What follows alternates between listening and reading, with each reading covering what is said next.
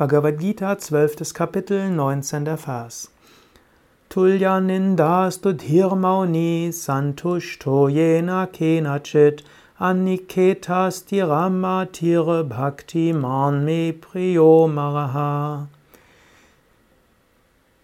Krishna, der Lehrer, sagt Arjuna, dem Schüler, Wem Tadel und Lob gleich viel ist, wer schweigsam ist, mit allem zufrieden und ohne Verhaftung an ein Zuhause, dessen Geist nicht schwankt und wer voller Hingabe ist, dieser Mensch ruht in der Gottesliebe.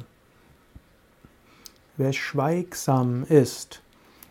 Schweigsam heißt jetzt nicht, dass du nie sprichst, aber es heißt, dass du Mauna regelmäßig einhältst. Eine Stunde am Tag sprich mit keinem Menschen. Das ist typischerweise die Zeit deiner spirituellen Praktiken.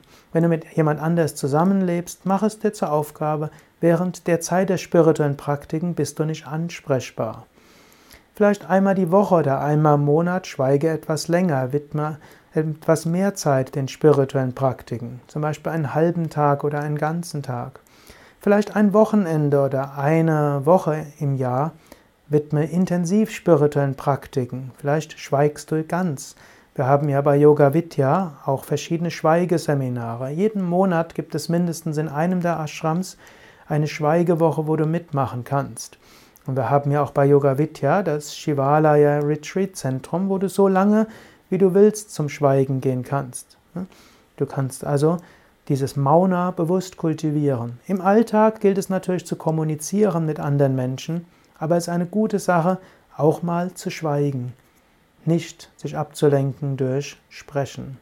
Überlege also, bist du regelmäßig in deinen spirituellen Praktiken und machst du es dabei wirklich so mit deinen Mitmenschen aus? In der Zeit bin ich nicht ansprechbar. Machst du ab und zu mal intensivere spirituelle Praktiken und schweigst dort. Und überlege vielleicht in den nächsten Monaten oder im nächsten zwölf Monaten, kann ich vielleicht an einer Intensivwoche im Ashram teilnehmen mit oder ohne Schweigen. Eine Intensivwoche heißt immer, dass du mehr schweigst und weniger sprichst.